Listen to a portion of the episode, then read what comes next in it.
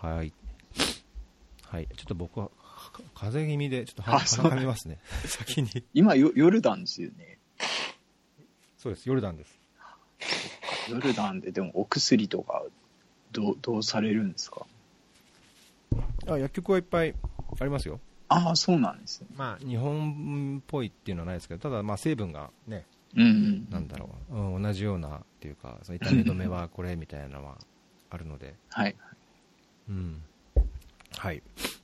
すみません。えー、はい。では、あの、すでに始めてますけども、はい、はい。今日はですね、エピソード40ですね。あの、弁護士として、えー、いろんなソーシャル活動、NPO 活動に携わっていらっしゃる鬼沢さんに、えー、お越しいただきました。おはようございます。おはようございます。よろしくお願いします。よろしくお願いします。あの、鬼沢さんはですね、あの、以前、フェアリーにも出演いただいた横山さん、えー、公認会計士の横山さんからあご紹介いただいて、えっ、ー、と、面白い弁護士の人がいると。ソーシャルと言ったら、この人じゃないか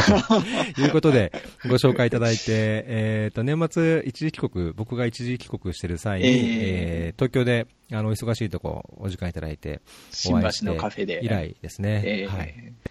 で、まあ、もともとはなんかね、あの、事業者の、公認会計士、弁護士、行政書士、事業者のその NPO の関わり方、ソーシャルの関わり方っていう座談会したらいいんじゃないかっていうので、ちょっとお話はしたんですけど、あの、そこに進む前にやはり、あの、その中で、あの、鬼沢さんにだけ出ていただいてなかったので、今回お時間を取っていただいて、あの、鬼沢さんが弁護士としてどうやって NPO に関わっているのか、まあ、どのような問題に携わっていらっしゃるかっていうところを、まあ、お話しいただいた上で、あの、今度、事業者の座談会をしたいなと思っている次第です。はい、よろしくお願いします。よろしくお願いします。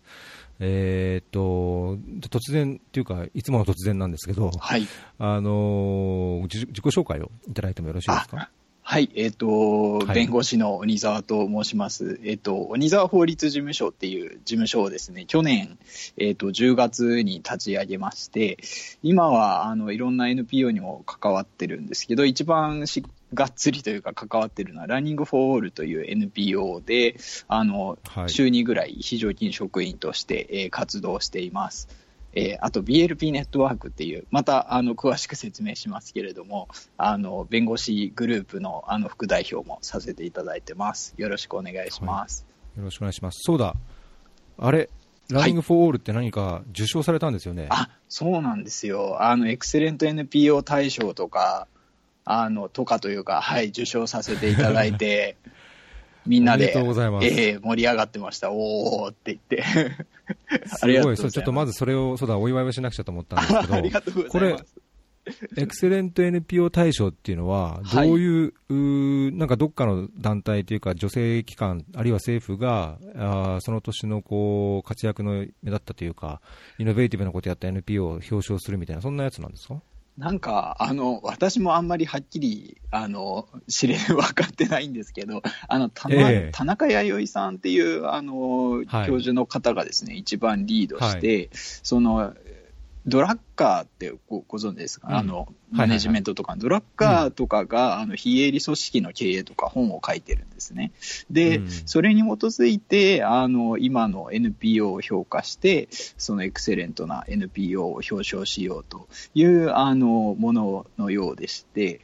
あの、うん、そ、そんな感じですね。で、協賛というか、一番主催が言論 NPO っていう NPO で、共催が毎日新聞と、はいいう形で結構、あの NPO と民間企業とコラボしつつ、学者の方も入りつつ、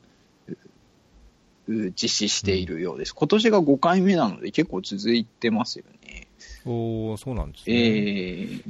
なんかあの以前、あのフェアリーにも出ていただいた萬田さんのとこのプラスもあはいはいはい。あノミネートされたんだったかな。モンダさんもノミネートして、そこでの、なんか授賞式かなんかで、かなんかというか、授賞式で、モンダさんともお話をしてですね、うん、フェアリーも、あの、行きましたっていうことで、あ、本当ですか？ええ、お話しさせていただきました。あ、それ嬉しいですね。えー、あの、誰かと話すっていうか、知り合いになるきっかけで、あ、聞きましたみたいな感じで、使っていただけると、嬉しいですね。はい。いやそれにしてもおめでとうございます。ありがとうございます。すごいですね。ええー、エクセレント NPO の Learning for All はい。で、もう一つが、今おっしゃったのは？えっ、ー、と、BLP ネットワークっていうのはですね、あの、2012年くらいに、自分が、あの、まだ当時弁護士でもなかったんですけど、あの、うん、ソーシャル系の企業法務弁護士という人たちが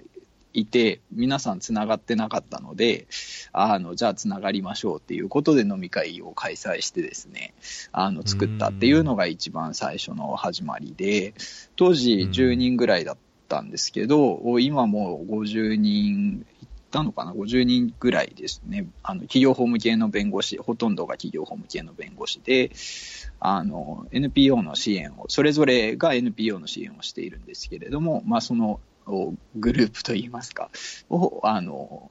まあ、当初1年間代表、まあ、一番言い出しっぺなので代表をして、その後は、ね、あの役職は降りて、今はあの副代表という形でやっている感じですね。うん。そうすると、弁護士の勉強をされていながらも、もともとそういうソーシャルなというか NPO、まあ、社会課題に対するなんか活動をされてたんですか？あそうなんですよ。で、略歴にもあのちょっと書いたんですけど、もともとその当初は、あの、裁判官とかがかっこいいなと思っていてですね、あの、高校ぐらいまでは、あの、で、裁判官になりたいと思ってたんですけど、あの、えー、やっぱ大学入って、えー、ビジネスコンテスト、オーバルっていうですね、あの国際ビジネスコンテストを運営するサークルに入って、はい、でそこで結構このいろんなコンサル会社とかですねあの外資金融機関みたいな人がもうめちゃくちゃロジカルにいろいろ組み立てて戦略を立てるっていうのを見てですねいやこれはかっこいいなと思って あの、うん、でビジネスも携わりたいなと思ったんですけどやっぱり、うん、あのどうしてもなんというかそれ、みんなと一緒に、まあ昔から結構成長は遅かったので、あの、みんなと一緒に用意ドンでビジネスやっても絶対、なんというか、埋もれるなと思って、で、じゃあやっぱり弁護、せっかく法律も勉強しようと思ってたし、ビジネスホームの弁護士をやろうということで、ビジネスホームって思ってたんですけど、で、そこからまたですね、それでまた大学3年ぐらいの時はすごい勉あの司法試験の合格に向けて勉強をしていたんですが、やっぱりその、まあ、利益を目的をするのも、やっぱりそれによってどんどん受益者が増えていって、いい世の中になるっていうことは素晴らしいなと思いながらも、やっぱりじゃあなんかお金ないとダメなのかっていうと、なんかそうなのかなって思うところもあってですね、そうやってもやもやしてる時に、そのテーブル42の小暮さんの20円で世界をつなぐ仕事っていうあの本を読んで、それが2008とか2009だと思うんですけど、はい、でそこでソーシャルビジネスっていうのを初めて知ってですね、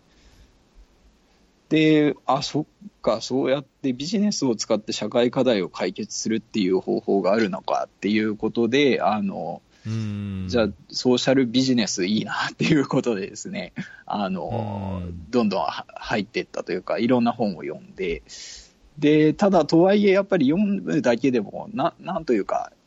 感覚がよくわかんなくてですね、現場感というか、はいはいはい。そうですよね、うん、えー、じゃあ、まあ、これはとりあえず飛び込んでみるしかないなっていうことで、あのソーシャルベンチャーパートナーズ東京っていうところが、はいはいはい。えー、あのそこがネットワークミーティングをやっていてですね、でまあ、とにかくそこのイベントに行って、なんか中心人物っぽい人に絡んでみようと思ってですね、あの で、あのネットワークミーティングで参加したときに、あのその代表の当時代表だった井上さんと廊下ですれ違って、その時にもう、えー、あのととにかく何でもいいんで、ここにいさせてくださいと、あの便所掃除でもやるのでっていう、あのことを30秒ぐらいでプレゼンをしたらですね、あじゃあインターンやるっていうことで、あの当時募集もしてなかったんですけど、えー、あの、えー、じゃあ、あので事務局もあのイノさんの知り合いだったらいいんじゃないのっていうことで通ったんですけど、あ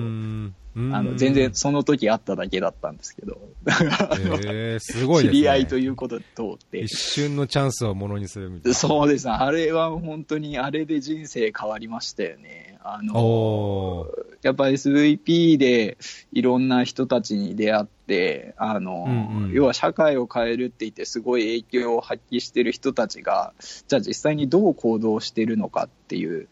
ところですね。うん、まさにあの小ノートに社会を変えるとはっていうふうに書いてるんですけど、うんうん、結局やっぱりその社会変えるって、あのもう一歩ずつでしかなくて、例えば僕が今できることってこうやってポッドキャストで喋ってお話をすることだと思うんですよね。それ以上にじゃあ社会を変えるって言っても僕ができるのはそれしかないので、あの今現時点では。ななんかその大きく社会を変えるって言ってもあやっぱり結局一歩ずつ自分のできることをあのやっていくことっていうのが、あの社会を変えるっていうことなんだなとでそれを情熱持ってやってたらあのそれに賛同する人たちが集まってきて徐々に動きが形成されていくと。でなんかそういうのをまさに目の当たりにしてですねあのいろんな NPO に支援、ネットワーク、あと支援先のミーティングに行ったりですね、まあそこの経由でいろんなイベントに行ったりとかっていうので、あ、そっか、じゃあまずは自分ができることをとにかく一個ずつやっていかなきゃいけないんだな、というのが、まさにこの SVP 東京で学んだことで、まさに今の行動のベースもすべてはここにある感じですね。なるほどね。えーもうここでじゃあ礎が作られて、でそこからじゃあ、あのこうどんどん今の活動を進めていったってことなんですね。そうですね、で SVP 東京で、うん、あのいろんなソーシャルセクターというか、課題を解決するために頑張ってる人たちを見てきたんですけど、どうしてもなんか、はい、自分がじゃあやるかっていうとな、そこまで踏み込めない感じだったんですけど、初めてその Teach for Japan で、あの松田さんの講演を聞いたときに、あの、代表の、あの、もファウンダーの松田さんの話を聞いたときに、あの、あ、これ自分やりたいと思って、えー、うん、これにあったのは、ティーチョージャパンにあったのは、ロースクールの時なんですけど、まあ、ロースクールの時に、ここでボランティアの活動もし始めたと。いう感じですね。で、なので当時は別にロースクール生で別に、まあ一応その法律を専門に学んでるっていうだけで別に弁護士でもなかったので、はい、あのただやっぱりそのソーシャルビジネスに関わってる企業法務っていうのが使えるんじゃないかなっていうのはずっと、まあ、ビジネス法務やりたいと思ってソーシャルに入ってきてるので、あの企業法務系の人たちでこういうことやってる人いないかなっていうことでずっと SVP にいる頃からいろいろいろんな人にですね、あの、いませんか、いませんかって聞いてたんですけど、まあ、Teach for Japan でも今幹事やられている、あの、アンダーソン森友常の斉藤先生っていう先生が関わられてますし、あの、SVP 東京でも木下先生とか、あの、大先生っていう先生方も、あの、ずっと活動されていたので、まあ、そこで、ね、えーあの、ティーチョージャパンも含めて、やっぱり、あの、企業法務役に立つなと思いながら、あの、見ていたんですけど、で、そ、そこの活動を通じて、やっぱり、その企業法務系の弁護士ってやっぱり皆さん忙しいので、あんまりお互いを認識してなかったんですよね。なんとか先生っていう先生がこういう活動やられてますよって言ったら、え、そうなんだ、知らなかった。みたいな感じだったので、で、まあ、まさにその SVP 東京で考えていた、今自分でできること、第一歩でできることってなんだろうっていうことを考えたときに、全員弁護士じゃないけど、あの飲み会を開催するのは弁護士じゃなくてもいいだろうと思って、むしろ弁護士にとってはありがたいじゃないですか、勝手に場所設定してくれて、飲み会で交流できるのであれば、多分それはそれであのありがたいだろうなと思ってですね。で、その知ってる先生方にお声かけをして、あの、まさにさっきお話しした大先生とか木下先生っていう、あの、弁護士の先生方が、はいはい、あの、つながってる先生方にお声かけいただいて、自分もつながってる先生方にお声かけをして、うん、えー、最初に2012年の8月末に飲み会をしたっていうことで BLP ネットワークを立ち上げたっていう感じですね。これはなんか、その BLP ネットワークちょっと話飛びすぎましたが、ね、あいえいえ、あのその企業法務に関わる方があ集まって、その NPO に対するホームのプロボの支援みたいなのをするっていうイメージですか？そうですね。あの特に BLP ネットワークの特徴なのは、やはりビジネスホームのスキルとか知識を提供しているっていうところが結構特徴的で、結構弁護士ってそのプロボノって言うんですけど、もともと弁護士から発症してるぐらい、あの、うんうん、まあ、例えば人権活動とかですね、あの、はすごい活発な職業なんですね。なので、はいはい、あの、プロボノやってるっていうと、あある意味結構みんなもうか関わってるというか、あの、ねうん、デフォルトでやってるっていう。ええー、まあ、それを、まあ、いろいろ内部では議論あるんですけど、ととはいえ、かなり熱心にやってる先生方が多い中で、うん、企業法務っていうスキルとかを使って、その NPO の運営を支援するっていうのはあんまりなかったですよね。うん個別に相談を受けるとか、あの訴訟をするとかですね、なんかあるんですけど、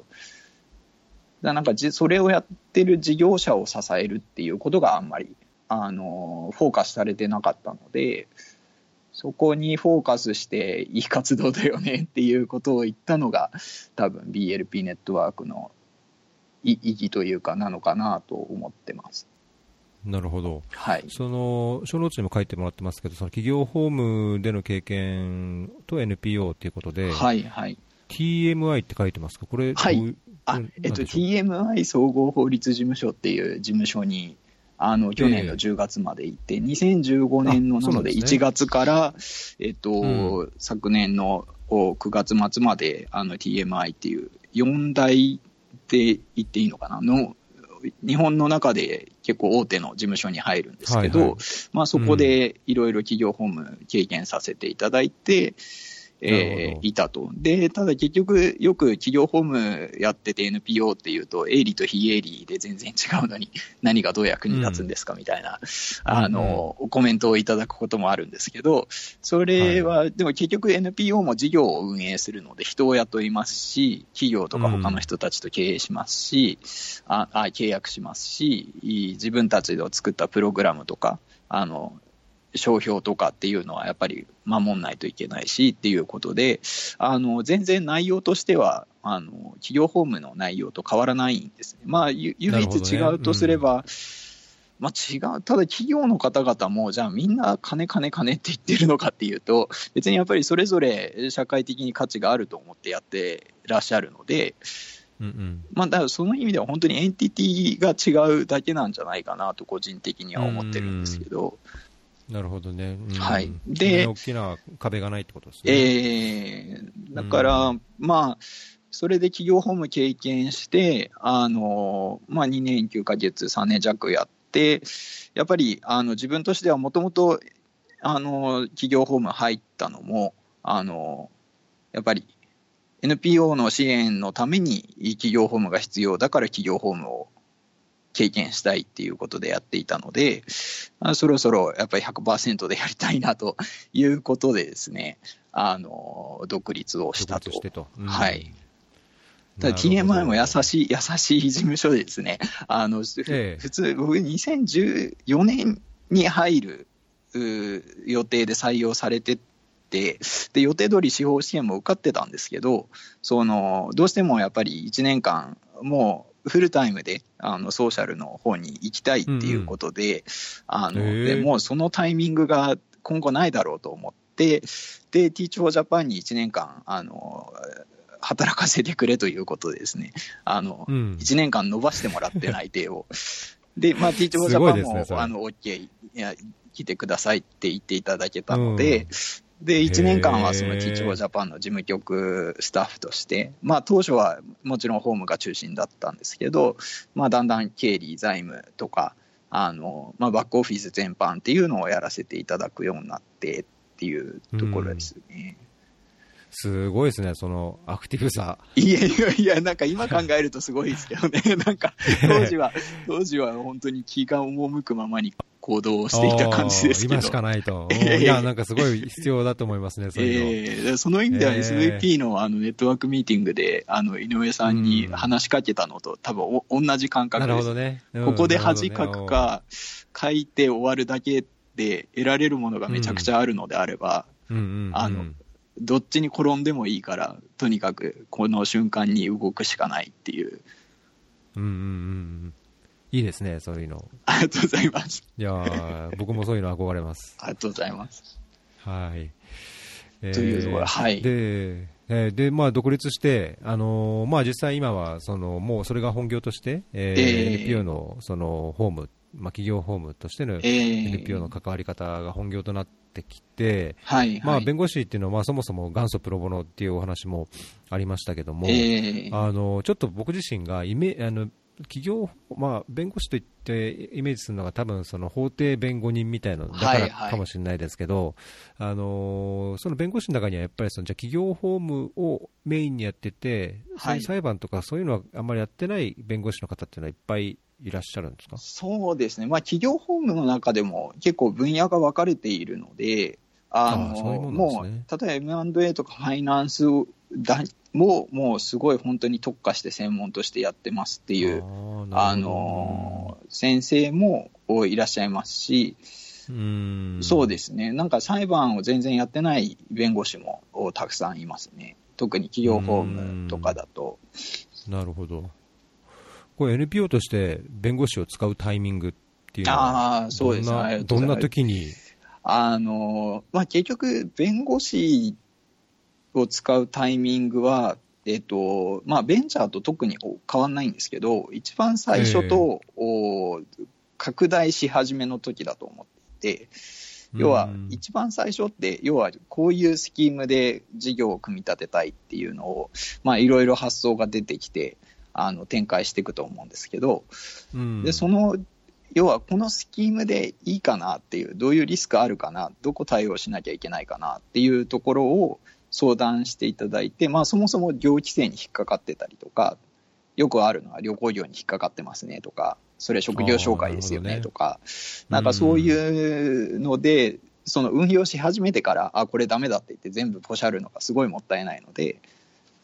一番最初にこういう人たちをこういうふうにお願いして、こういうふうにやってもらおうと思いますっていうところで、どうですかねって聞いとくのは結構いい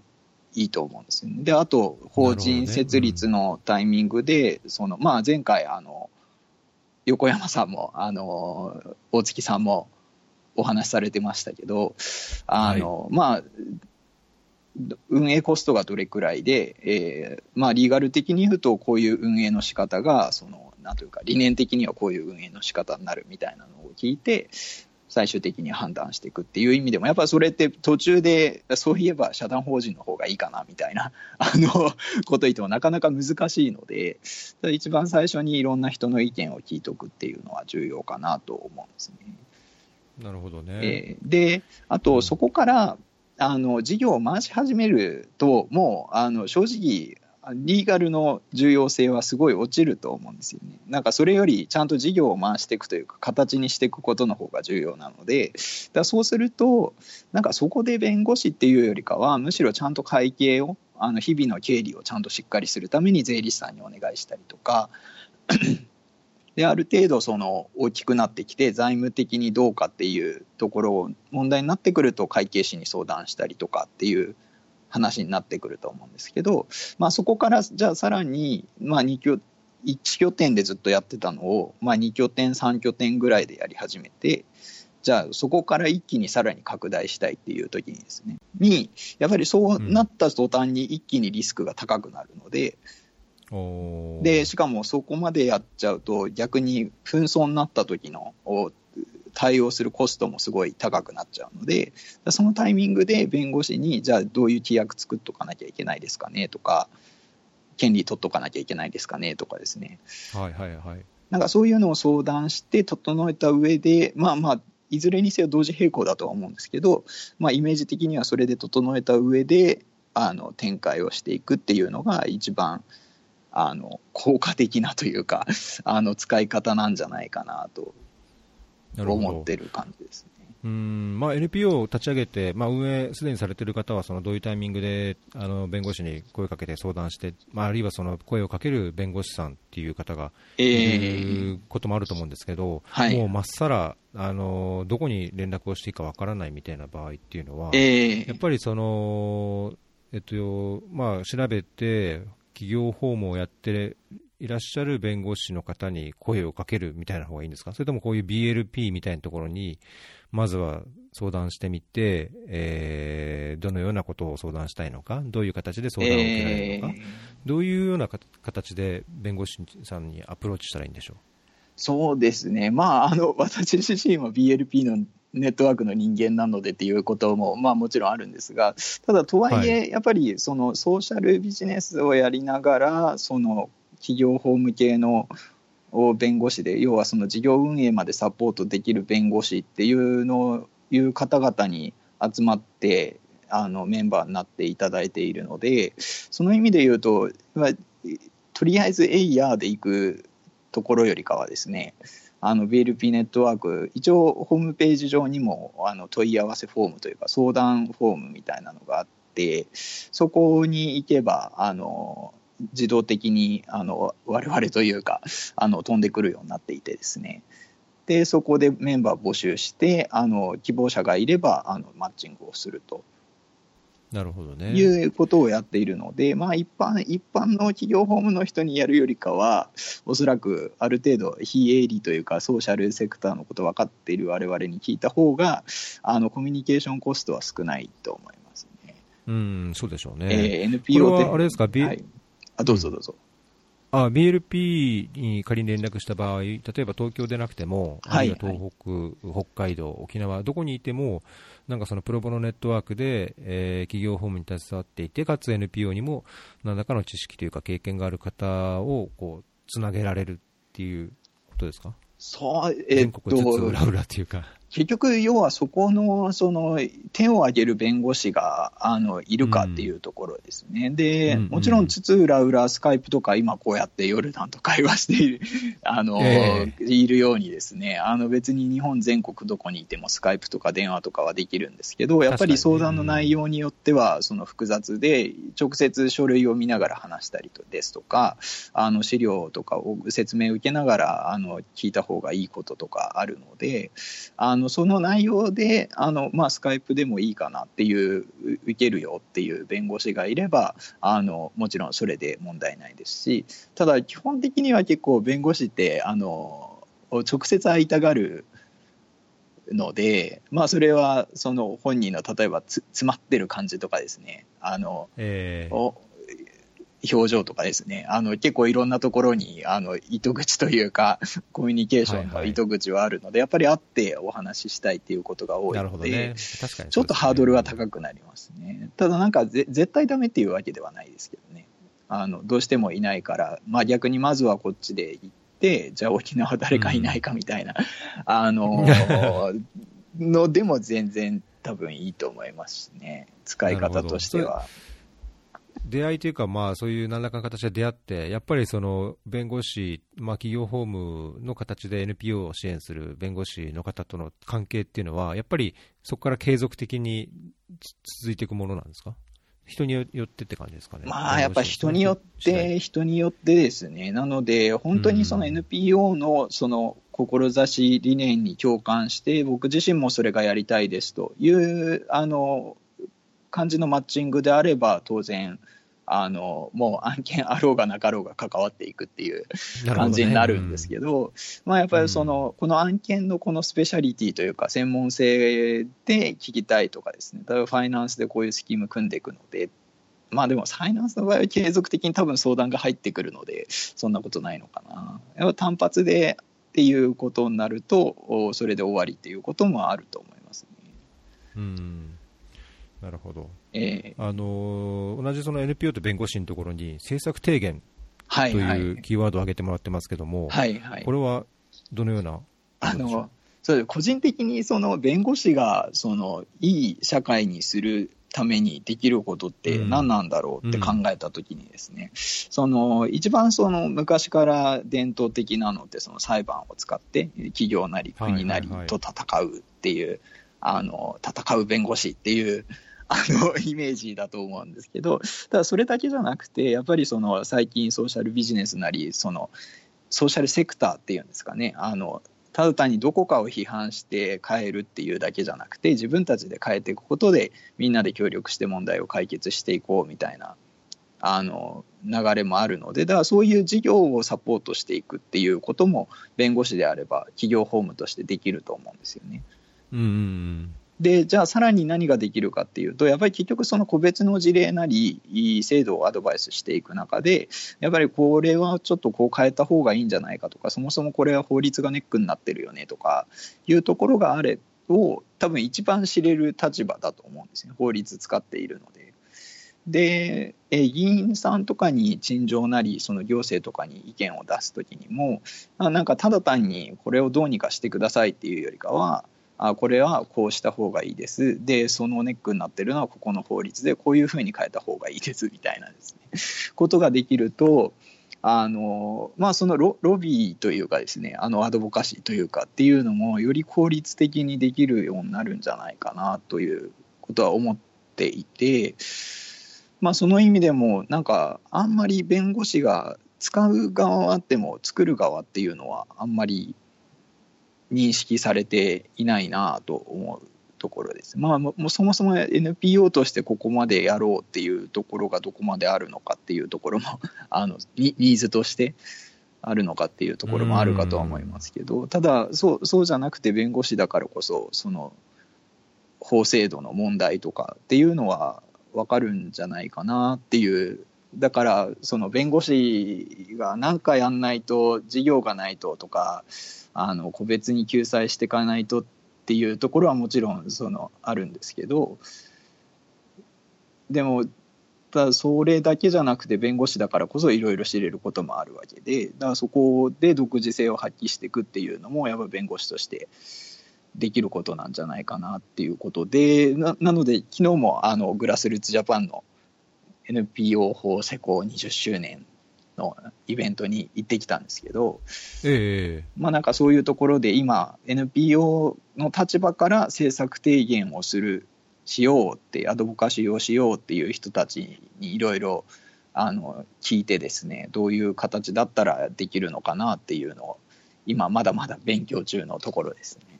うんいやすごいあの僕個人としてはなんか共感するとこですね、やっぱりその、まあ目のね、目の前の課題にもちろん取り組む、まあ、その目の前に課題があるから、それを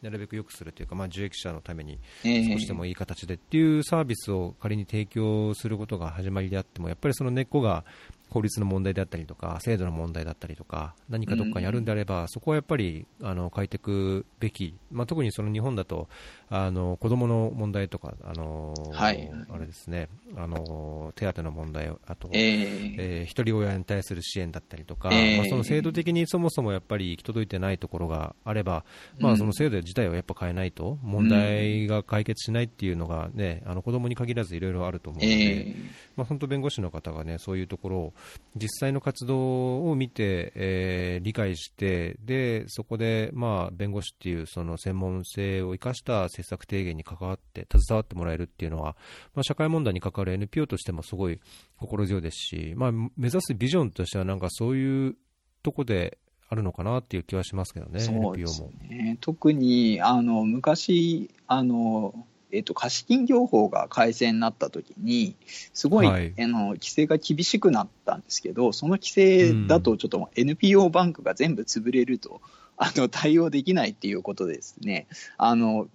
大弁護士とかもまさにメンバーになってですねあの金融庁とかに提案に行ったりとかして実際その例外が規定が設けられたりもしたんですよね。であと最近で言うと休眠預金の成立とかにも、はい、かなり弁護士がもう条文案を作ってですね議員を、まあ、あのもうすでに法律案できてますみたいなあの感じで回って、まあ、最終的にそうじゃない要素もすごいたくさんありますけど、まあ、それも一つの要素としてできたんじゃないかなっていうのもありますしなまだまだその、まあ、もちろん事業を良くするし個別救済から救っていくっ訴訟とかいうところから根本的に救っていくっていうのもあれば、まあ、そうじゃないところもあるんじゃないかなというあのまだまだこれはでもあれですね探ってる段階ですね。うん。いやそこ、これもやっぱりあれですか、その活動している中で、やっぱりその制度上のハードルというか、壁に当たる NPO も多いと思うんですけど、えー、そうした際にも同じように、えーまあ、例えば BLP ネットワークのようなところに、はいはいあのいや、これこれこういう問題で、この法律が、あまあ、法律について、ね、理解していればそもそもあれですけど、あの法律の理解をしたい、どうなんでこうなのかっていうのを知りたいっていうところから始まって、えー、相談ができるという感じですか、えーそうですね、そうですね、それもあの結構喜んで受ける弁護士も あのいると思います。うん、えー、そうするとやっぱり専門ってあるんですかね、例えば民法に強いとか、あるいはこういう法務関係のあれが強いとかっていう、ある程度のその経験やなんかこう強みみたいな、持ってる弁護士さんにこう入ってもらって、っていう感じになるんですか、えー、そうですね。やっぱり企業法務の弁護士の集まりなので、どちらかというとそういう企業の活動に絡む、事業の活動に絡むところのアドバイスっていうのはすごい強いですけど、例えばその、じゃあ刑事の刑事訴訟法のこの条文を改正したいとかですね。あの、まあ、もちろん言われれば調べてできるんですけど強いかっていうともうちょっと強い人たちがいるかもしれないですね、ね、でもそこら辺も多分一般の感覚方々だと分かんないと思うので。あの、ね、とりあえず出してみていただくっていうのがいいと思いますけどね。うん、えー、うんいやだけど、それはすごい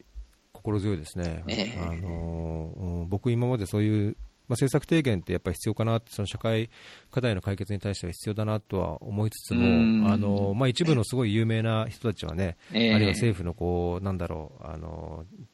有識者会議に出たりとか、はいはい、なんかそういう形で政策の方に提言したりようなでき,、できるような人もいますけど、えー、まあ、みんながみんなやっぱできるわけじゃないし、そうなんです、ね、そういう中で、うん、活動と直結するような制度、政策、法律に対する、まあ、提言をするっていう、まあ、そこを弁護士さんの力を借りてできるっていうのは、心強いですね、えー、やっぱりなんか今の、なんというか、あの一般的な感覚って言ったら怒られるかもしれないですけどでもやっぱりその社会を変えられるんだろうかっていう時に社会は自分の力じゃ変えられないって思う人が多かったりとかじゃあ結局選挙行くかっていうと選挙投票率も低いっていう中でやっぱりみんなその別にいい社会にしたくないわけじゃないけどなんか変えられないものっていう固定観念が結構強いと思うんですよね。私一人が何か言ったところでどうせ社会は変わんないでしょっていう。でも結局その制度自体も誰かが何か言って作っていくものなので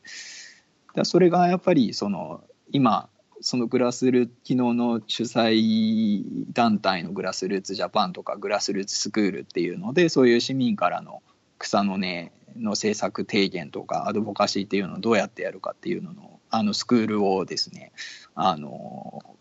今第1期生を募集してるんですけどなんかそういうのを学んで我々とかも力をつけてつけてというかあの一緒に協力してってやれば案外変わるところは変わるんじゃないかなと思っていてですねやっぱりなんかみんながその感覚を持つようになればもうちょっとなんかみんなでじゃあここいいんじゃないのダメなんじゃないのっていう議論も活発になるのかなというのは目指しているところですね。だから政策提言っていう弁護士だけが何かやってっていうよりかはその我々がこういうスキルをあってみんなでなんかやれば実は結構条例も作るとか法律も作れちゃったりするんですよっていうところが多分示せればあじゃあちょっとやってみようかなっていう あの人も増えていくと思うんですよね。うんうんうん。いや、その本当、閉塞感、以前、えー、っとね、なんだったっけな、あの社会学者の方だったかな、えーと、その日本のその未来、まあえーと、総務省かどっかも確か統計出してるんですけど、えー、あの年齢年代別、特に若い世代がその日本の今後どう思うかとか、これからの未来どうかみたいな、すごいなんかネガティブで、えー、すごい閉塞感がもう充満しているような回答が多くて、一方で似たような回答を 世界で、うん、世界でこうややった統計もあって、そうするとやっぱり日本ってこう、まあ、やっぱり抜きん出て低いというか、えー、っていうか、まあ、全体を見て、まあ、ちょっと問題なく、ことなきを得て生きていければみたいな、えー、あんまりこう自由な発想がないような統計結果だったんで、まあそこはなんかやっぱりあの NPO としても、あるいは一個人として社会にこう関わっていく中で、そういう前向きな関わり方、ね、より良くしてこうどうにかなるっていう、まあ、最初のさ、ね、あの社会を変えるっていうための一歩一歩、その一歩を踏み出すっていう気持ちがこうどんどんどんどん醸成されていくと、社会が自然と良くなっていきそうな気もしますけどね。そうなんですよ。なんかそういう社会を、なんか、うん、まあ弁護士っていう肩書きにそんなにこだわってるつもりはないんですけど、自分が持ってる力を発揮して、うん、そういう社会に少しでも実現に貢献できると、まあいい人生になるんじゃないかなっていう、うん、あの、まあそこの最後は英語ですけどね、自分が満足したいっていう。まあまあうん、そこは、うん、そこは僕そうであるべきだと思うし、えー、そこがないと多分続かないと思うのでね。そうですね。うん、すごいそこは共感しますね。ありがとうございます。うん。で、まあ、あのいろいろまだ書いていただいているので、次、進めていたんですけど、はいはい、まあ、その話のつながりというか、流れと同じかなとは思うんですけども、えー、まあ、あの特にあの弁護士として NPO にいろいろ携わって、企業法務といっても、何でもかんでもっていうのは、いろいろ教育、今、教育の問題に携わっているということなんですけども、そうですね。教育について、どういうところに携わっていらっしゃるんですか？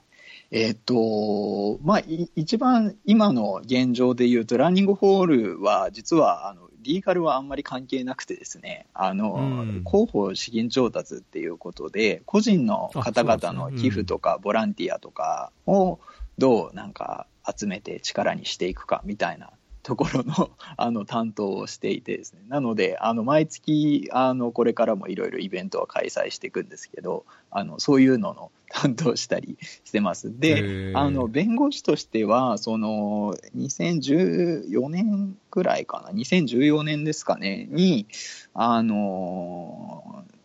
教育判例勉強会っていうのを立ち上げて、で、これはあれなんですよね、あの、学校の先生と、あと、その、えー、普通の教育に興味がある弁護士と一緒にその裁判例とか第三者委員会の報告書とかそういう事例を検討して、えー、議論をするっていうあののなんですけど、まあ、それももともとはなんでかっていうと、まあ、教育問題にすごい教育 Teach for Japan に活動するようになってから自分って結構教育っていうカテゴリーに興味があるんだなっていうあの自己発見というかをしてでそこからその司法収集とかでもいろいろ教育関係というか子どもの権利関係っていう活動にあの関わらせていただいていたんですけど、どうしてもやっぱりあのちょうど2014年だといじめ防止法が施行されてあのすぐぐらいだったんですけどその法律上こう書いてありますと。皆さんあのこれは守りましょうみたいなあのどうしてもそういう説明口調が多くなってしまうんですよね、うん、弁護士だと。やっぱり法律を説明しなきゃいけないのに。で、ただ、はいじゃあ実際の現場の先生の感覚ってどうなのかなって思った時に、やはりそのいじめ防止法に書いてあることって、その、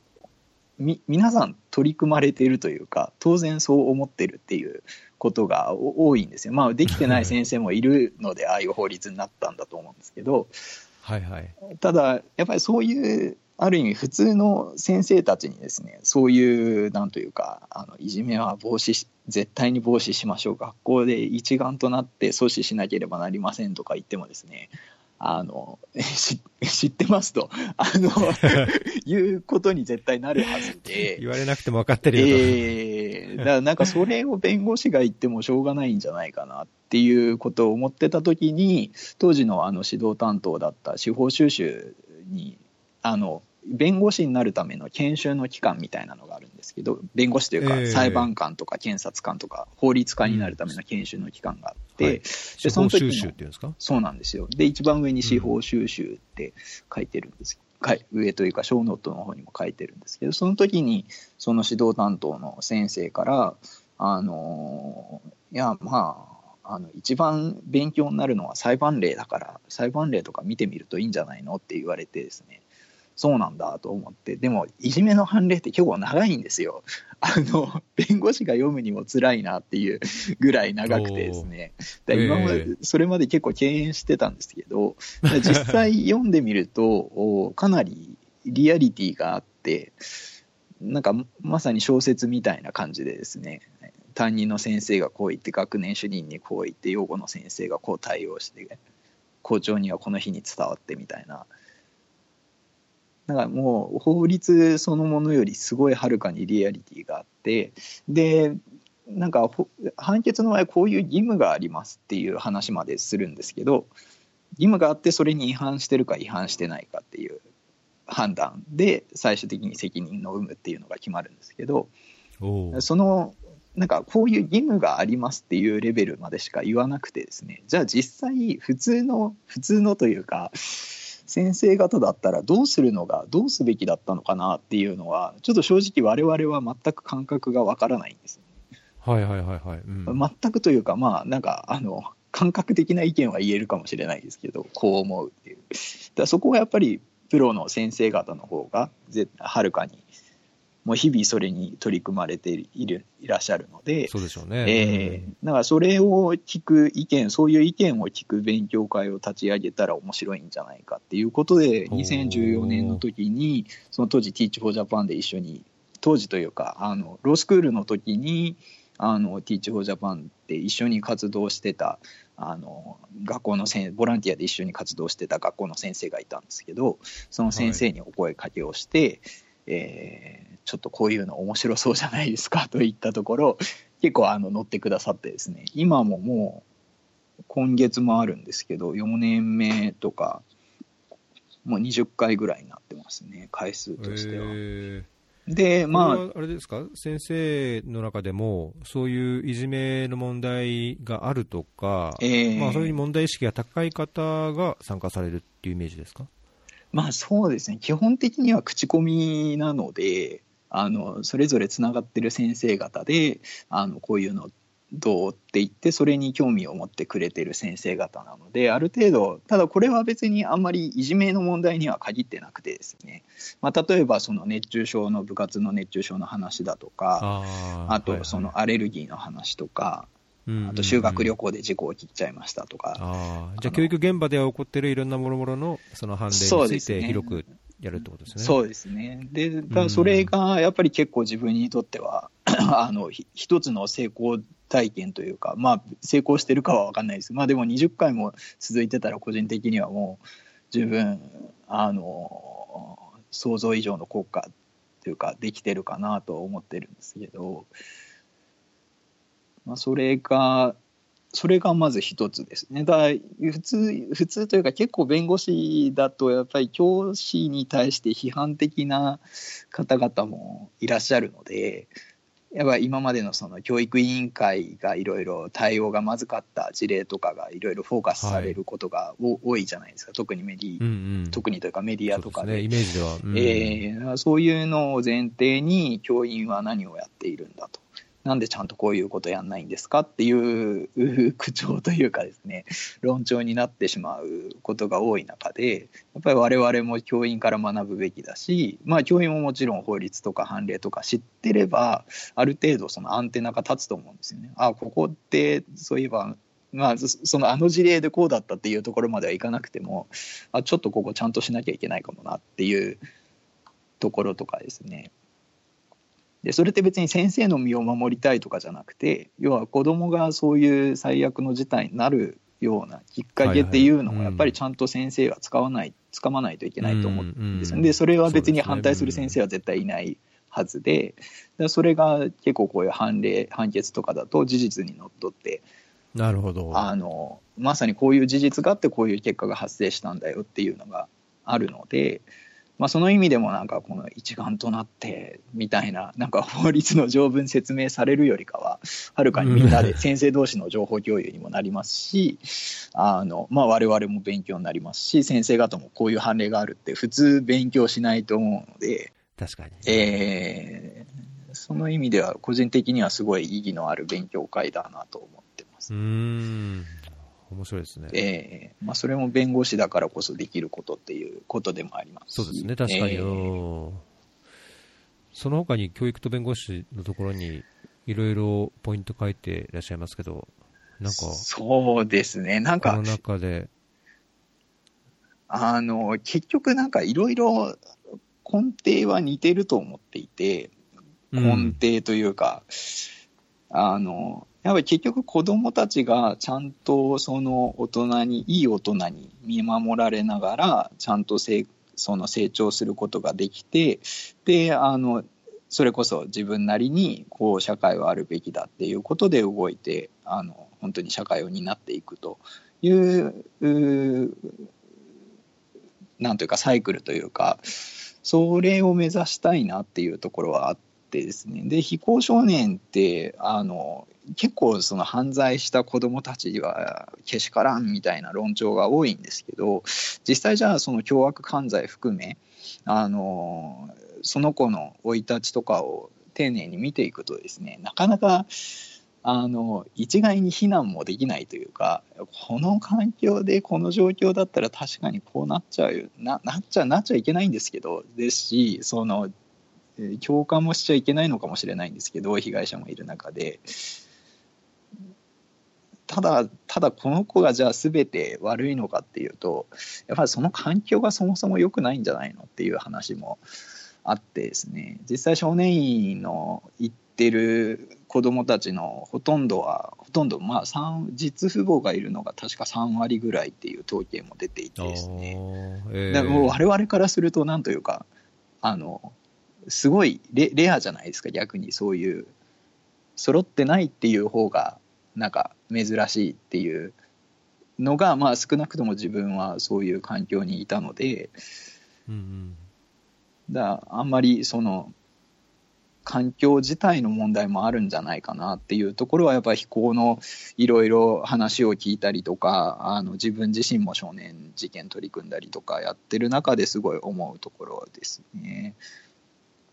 で、いじめ防止授業も、はい、あ、ごめんなさい。どうぞどうぞいいですか？いじめ防止授業も、うん、あの、全部、もうほぼ軸は同じでですね、いじめ防止授業も、要はいじめを防止ししようみたいな、人権侵害ダメだっていうのはもちろんそうなんですけど、むしろ、そのいじめ防止授業のすごい一番重要なところって、あの、要はみんなで、やっぱこういうのってダメだよね。悲しんでる子がいたら、やっぱり支えてあげなきゃダメだよね。あの寄り添ってあげなきゃダメだよねっていうあのことをみんなができたら実はいじめってそんなにあの防止できると思うんですよね。でそれって別にいじめがダメだからっていうよりかはじゃあそのクラスでどういうクラスがいいのかっていうことを考えた時に誰か一人がいじめられてるっていう状況がじゃあいいのかっていうとやっぱり子どもたちにとってもそれはなんかそういうクラスがいいっていう人はいないと思うんですよね、うん、基本的には。そうですよね、えー、だそうだとすると、じゃあみんなの立場でそれぞれ何ができるのかなっていうのを考えてもらうんですよね。まあ、もちろん小学校1年生と6年生だと全然発達も違うので、あの言い方は全然違いますけど、全体通してとにかくそのいじめられる側といじめる側いじめられる側は絶対悪くないしいじめる側が悪いんだけどじゃあみんなそれ以外の人は何も関係ないかっていうとじゃあみんなができることを一つずつしてったら実はそういういじめもできる防止できるしそのいじめられてすごい悲しくなる子も減るんだよねっていうことを説明する。だある意味その教室っていう社会を通じて理想の社会を実現していくためにそれぞれが動きできることをやっていってもらうっていうのがいじめ防止授業の一番のコンセプトですね。うこれあの第二東京弁護士会っていうあの職能団体みたいなのがあるんですけど、まあ、そこで主にやらせていただいている感じです、ね、あこれは Teach for Japan じゃないんですね。ええー、そうなんですよ。で教育判例勉強会はもう自分が勝手に立ち上げてるものなので、どこの所属でもなく、あの任意団体でやってる感じね、まあ、非行少年は、もうそうですね。自分がすごい興味持っていろんな本読んだりいろんな人話聞きに行ったりっていうのは個人でやっている感じですね。でいじめ防止授業はその弁護士会でややらせていただいている感じで。で教員多忙化解消プロジェクトももうあの結局要はちゃんと先生が子どもと向き合える時間を作んないとやっぱりそのいじめのよく第三者委員会の報告書とかも出てますけどなんかこのそもそも子どもと接する時間が少ないっていうところもあのやっぱりその原因の一つっていう指摘は結構あるんですね。で それもなんというか結局いくらそうこういう勉強会を教育判例勉強会みたいなのをしたっていじめ防止授業をしたってやっぱりその教員があある程度ちゃんと時間余裕を持って子どもと接することができれば、まあ、子どもたちにとってもにいろいろ働きかけすることもできますし、まあ、自分自身いろいろ学んでいくこともできるっていう中で、まあ、何でもかんでも先生の仕事になってる現状っていうのがやっぱりその学校っていう環境をあんまり 誰にとっても得にならないというか先生たちだって子供と向き合えないし子供たちは要はまあもちろんその育っていかなきゃいけない存在ではありながらもあの育てられる存在というか教育を教えられる存在でもあってでまあそれはその子供としての権利だと思うんですけどだなんかだ誰もなんか忙しすぎると誰も得しないんですね。しだから子供たちもなんか自分たちでそのいいクラスを作るとかいい学校を作るとかなんかそういうこともできなくなっちゃいますし、まあ、教員が忙しすぎるのをなくすっていうことがもうちょっと子どもの環境にとってはやっぱりすごいいい環境に学校を子どもにとっていい環境にするためにはあやっぱりその教員多忙化の解消が必要なんじゃないかと。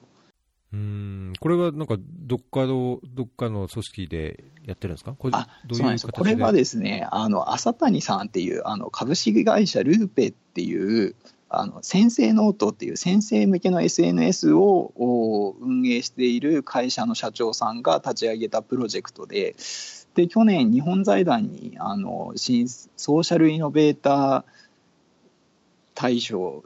のなんかプロジェクトに応募して、あの最優秀は取れなかったんですけど、うん、優秀賞を取って、一応、その今年の4月から本格的にスタートっていう感じなんですけど、予算が5000万3年ついて、まあ、それを進めるということで、まあ、それにあの乗っからせていただいているというあの感じですね。これ、オンライン職員室の機能とかあるっていう、この先生ノートってやつですか？そうです、そうです。でまあそうやそれをやっていく中でやっぱり教員の多忙化っていうの解消がすごい重要だよねっていうことをあのその社長の浅谷さんが思っていろんなセクター巻き込んでやっていきましょうとやってると。で一応そのプロジェクトのメンバーとしてあの挙げていただいていてですねまあ一緒に頑張っていきましょうと。でまあ、それはもちろんその現場の労務の問題もありますし、まあ、それ以外のその、ちょっとグレーなところどうなのっていうプロジェクトを進めていく上でどうしていくかっていうところのアドバイスもありますし、まあ、弁護士としてできるところはいろいろあるなというところですね。で続けていってしまう子どもの居場所づくりはあの初めてここで ランニングホールが出てくるんですけどあの、まあ、これももともとランニングホールというかもともとの Teach for Japan の学習支援事業が独立してランニングホールの団体になったんですけど、まあ、それをやっていく中でやっぱり学習支援だけだと厳しいよねと。要はその高学年に上がる前にちゃんとした生活作りリズムの作りリズム作りとか人との関係っていうのをちゃんとその育む居場所っていうのがあって初めてその勉強っていうのができるっていうことに気がついてきてじゃあやっぱりあの我々学習支援してるだけじゃダメなんじゃないかっていうことで思った時にあの日本財団のその第三の居場所プロジェクトっていうのがあったのでそれに乗っかってランニングフォールがやっていると。でこれ自体は結構おすごいなと個人的にも思っていてですね。僕自身もその学習支援をやりながらもやっぱりそもそも勉強あの例えば我々ですらそのやっぱり嫌なことがあったら家とかこの家族とかでちょっと関係が微妙だったらちょっとその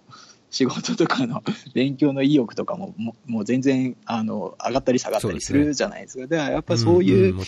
のはするのであれば、やっぱりなんかそういうそもそも落ち着いて勉強するっていう状況になれない子どもたちにいくらその学習支援をちゃんとやってるっていったところでやっぱり限界があると思うんですよね。その継続効果っていう意味でも。だその意味でもその学習支援じゃなくてその低学年の頃からそのちゃんと居場所を作ってその人との信頼感を育むっていうのが重要だなと思っていて個人的にもあの PCs さんとかですねあの NPO の、うん、えー、あのかけらの PC、はい、PCs なんですけど、あのコミュニティユースワーカーっていうそういうコミュニティを作る人たちの専専門家というか人たちを育てようっていうあのだまさにそういういろんな子供にちゃんと寄り添って必要な居場所を作っていくつなげていくっていうところに専門性を作っていこうっていう NPO もあって個人的にはそこもすごいあのいいいい団体いい活動をしてるなと思って、うん、あの、うん、見ていてだ今はその学童とか昔は結構学童って言ってもあんまりピンとこなかったんですけど今はどちらかというと学習支援からやっぱじゃあ居場所づくり子どもにとってのその居場所、ね。うん、その学習をするそもそもの前提の居場所って何なんだろうかっていうところでいろいろシンポジウム出てみたりとかあの人に話聞いたりっていうことでこれもまだまだまだ勉強中という感じですね。まあ、なので、あの、興味の赴くままに、あの、まあ、ただ、あの、最終的には別に誰かが悪いとかじゃなくて、やっぱりみんなで、で、だ誰が悪くても、悪くなくてもよくて、あの、要は子供がベストな環境であればいいいいんですよ。で、そのベストな環境っていうのをどこからどう、あの、変え、変えていくというか、あの、調整していけば、子供にとって、ベストになるのかなっていうのは常にあの軸としては考えているところですよね。うん すごい。いや、あのー、本当、なんだろうな、この言葉がうまく出ないんですけど、いや、僕自身も子供、まあ、あの、いて、やっぱりその子供の育つ環境、まあ、育ってる環境、で、まあ、海外転々としてて、まあ、いつか日本に帰るのかもとか、まあ、日本のその生活環境、あるいは教育現場の環境、あるいはなんかそのブラック校則みたいなあれもありますけど、えー、まあ、ネガティブな問題、いじめの問題も含めて、えー、まあ、いろいろ考えると、まあ、いいいいとこもあり、なんかこうちょっと心配になるところもあり、まあ、親としてもその日本社会に適応できるかみたいな のもあるんですけど、あのまあ、それはそれはそれとして、こういろいろもやもやなんかわかわけのわからないこう不安不安っていうかな、まあ、なんか考えるところがある中で、今こういう、これだけのいろんな活動、その先生ノートや、えー、あの第三の居場所とか、えー、あのそのピーシーズのユースワーカー、コミュニティユースワーカー、はいはい、いや、これ本当全然知らなかったので、あのすごいいいですね。なんか、あのー、なんだろう、こう期待が持てるというか、まあ、もちろんその関われれば、うん、関わりたいっていうのもあるし、えー、なんかそういう中で過ごすことで、まあ、子を持つ親として、あるいは社会の一構成員として、なんかこうできることをこう見つけながら、みんなで作っていく、まあ、おっしゃったように、まさに本当、一歩一歩作っていくようなところに関われるチャンスが日本にこんなにもいっぱいあるのかと思って、そうなんですよ、実は結構、い。ろんな人がいろいろ活動をしていてですね、うん、で素晴らしい。あの個人的にはやっぱりそのこういう活動してると、じゃあ、国際的な NGO とはあのどうなのかと、比較してどうなのかっていう話があって、僕自身も、もともとはその国際ビジネスコンテストの運営に入ったのも、やっぱり今の日本日本だけでとどまってちゃだめだからちゃんと海外の人たちとも交流を持とうと思ってですねあのそういうサークルに入ったんですけどで実際そのアメリカとかだとやっぱ NGO とかもすごい大きい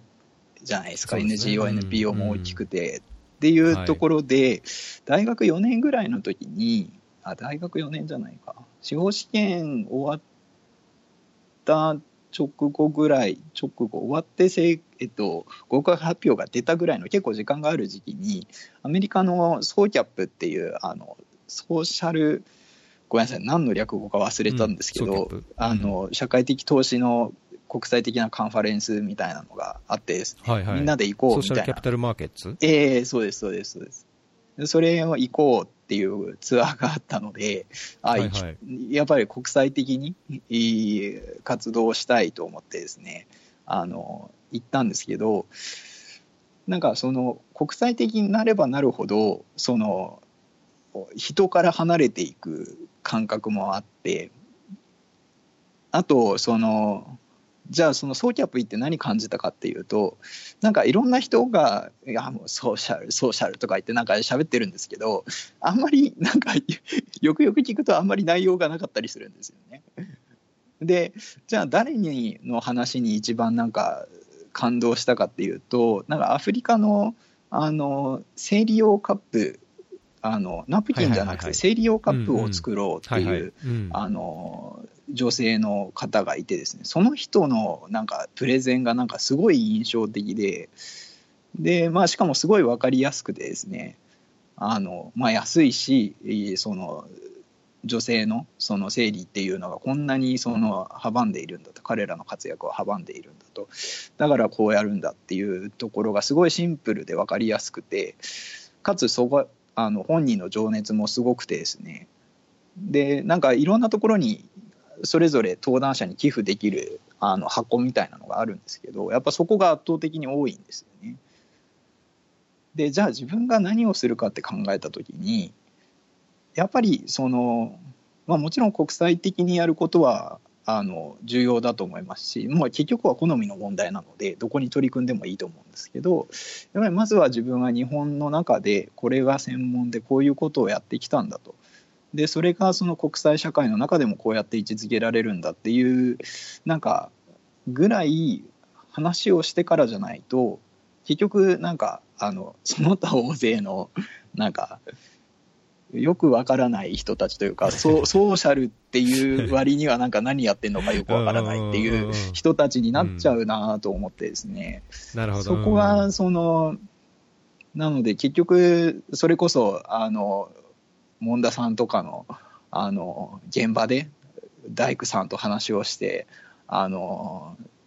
どうにか私たちの志を伝えたら最後はみんなが協力してくれたとか。ああいうのでも全然いいんですけどとにかく自分の中で一つ成功体験というか自分がこれをやってるんだっていうところを作ってからじゃないといくら多分英語ができても国際的に活躍するのも無理だろうなと思ってですね。だその意味では今ようやっとその NPO とか教育とかっていうところが自分の軸なのかなと思ったりですね。あのこの間の畠山さんのポッドキャストも聞いてあの RCT でしたっけ、えっと、えー、のそのいいところ悪いところっていうところもいろいろお話しされてあだやっぱこういうところを学んでいかなきゃいけないなって思ってですね最近ようやっとなんかじゃあまた英語勉強し始めるかみたいなあの 気持ちがムクムクと湧いてきてるんですけど。なるほど、えー、だから確かにあの、うん、あどうぞどうぞ。あでも最終的にはやっぱり国際的に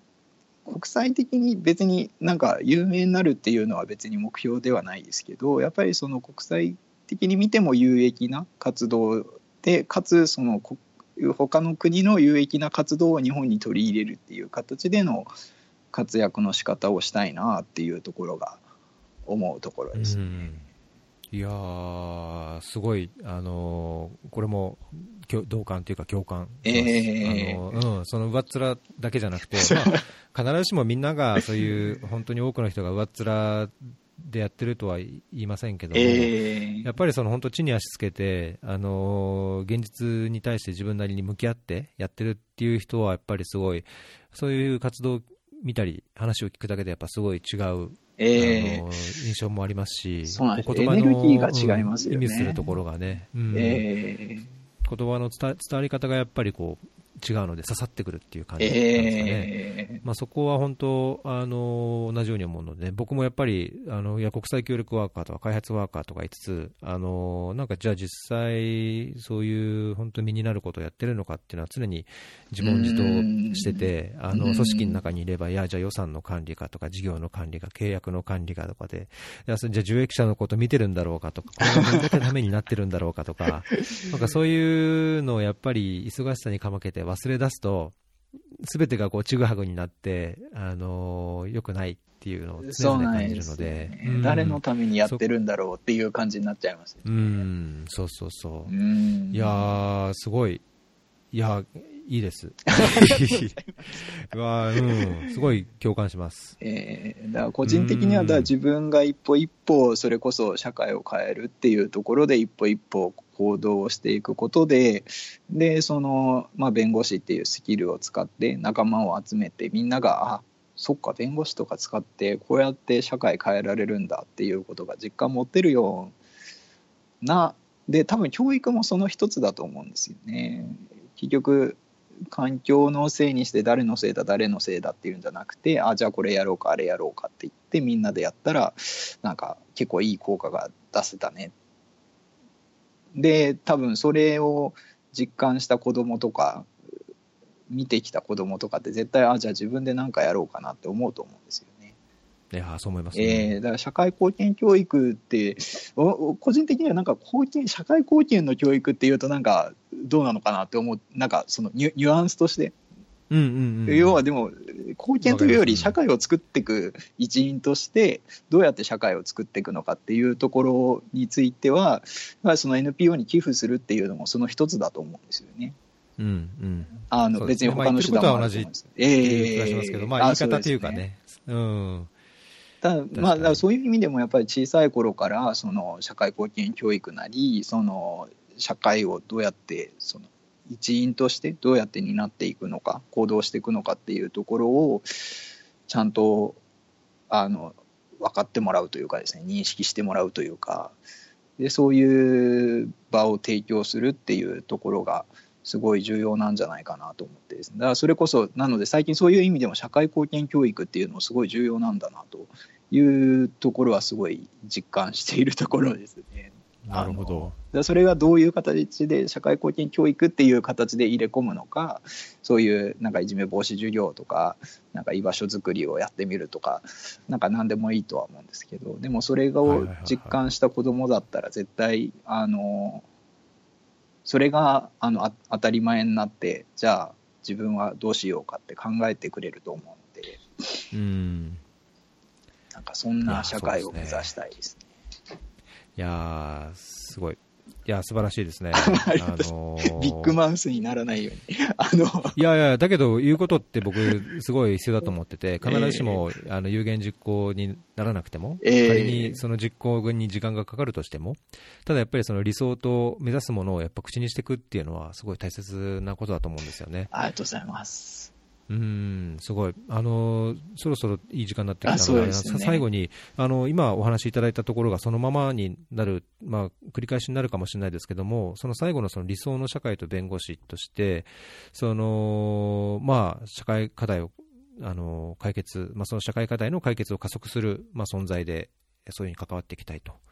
いうところ、その今、なんか今おっしゃった以外にさらにあります？なんかだいぶもうそこら辺を話していただいたそうですね、だやっぱり個人的にはそのいろんな人と話しててその、とにかく自分が思って、あじゃあどうしようと思った時に、とりあえず何か動いてみるっていうところが多分一番の近道なんだろうなっていうのはすごい思っていて、まあ、その一つとして自分もなんかそういうのを一個一個今までやってきてそのいろんな活動をさせていただいているのでなんかもしそのこういうのを聞いてですねあの社会社会課題の解決に自分はどうしたらいいのかってよくいろんな社会人の方とか大学生の方も言うんですけど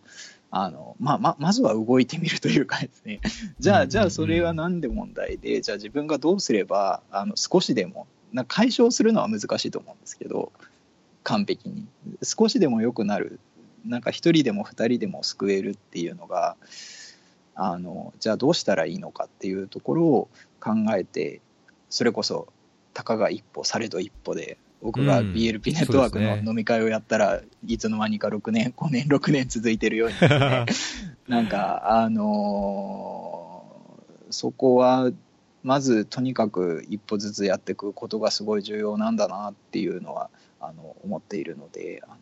もしちょっと足踏みしている方がいたらですねなんか近くにいる人たちでもちょっと誘ってみてとりあえず何かやってみると いうあのやってみたらいいんじゃないかなと思っております。まあそれで一緒にみんなでできたら楽しいですしね、うん、なんかそうやっていい社会にしていきたいなって思ってます。そうですね、確かに、はい、まあ、千里の道も一歩からですからね、えー、踏み出さないと先に進めないですから、えー、いやそこにはなんか本当、眼畜のある、まだまだいやそういろいろやられてるから。あのまあ、これ、仮に、えーと、そのホームのご相談でなくても、まあ、そういうご経験とか、今日お話しいただいたことで、いろいろ聞きたいこととかもあると思うんですけど、あの聞いてくださってる方には、これは鬼沢さんに連絡したいって言った場合は、このホームページ、鬼沢法律事務所の、あのところの連絡先にご連絡を差し上げればあそうですね、それでもいいですし、ツイッターとか、フェイスブックは基本的にお会いしたことある人としかあの、うん、していないので、あのツイッターとか、あのホームページの申し込みフォームとかですね、はい、あの BLP で鬼沢指名でもいいですし、あの あのただ、個人的には自分に会ってくださる、会いたいと思ってくださる方がいることは本当に大歓迎というか、あのむしろありありがとうございますという感じなので、あのどんな形でもご連絡いただければ、あのできる限りお会いしたいなと思っております。うんじゃあ、あの、もろもろのリンクを小ノーツに貼っておきますので、はい、ありがとうございます。ご関心ある方は、鬼沢さんに、こういう、こういう話を聞くだけでもすごい僕、プラスになるし、その経験から、あの後押しされるところあると思うので、えー、じゃあ次はまたちょっと調整して次回、そうですね。今度話を。えー、ぜひよろしくお願いします。修行者座談会もあるので。そうですね、そうですね。えーちょっとそれも調整しないといけないですね。えー、僕も今後、あの、フェアリー FM を聞いて、ありがとうございます。元気になる、なんか自分の行動に生かしていきたいと思います。ありがとうございます。はい。はい。えー、そうですね。じゃあ今日はこの辺で、エピソード40ですね。えっ、ー、と、弁護士の鬼沢さんにお越しいただきました。ど、はい、今日はどうもありがとうございました。ありがとうございました。失礼します。またお願いします。失礼します。はい。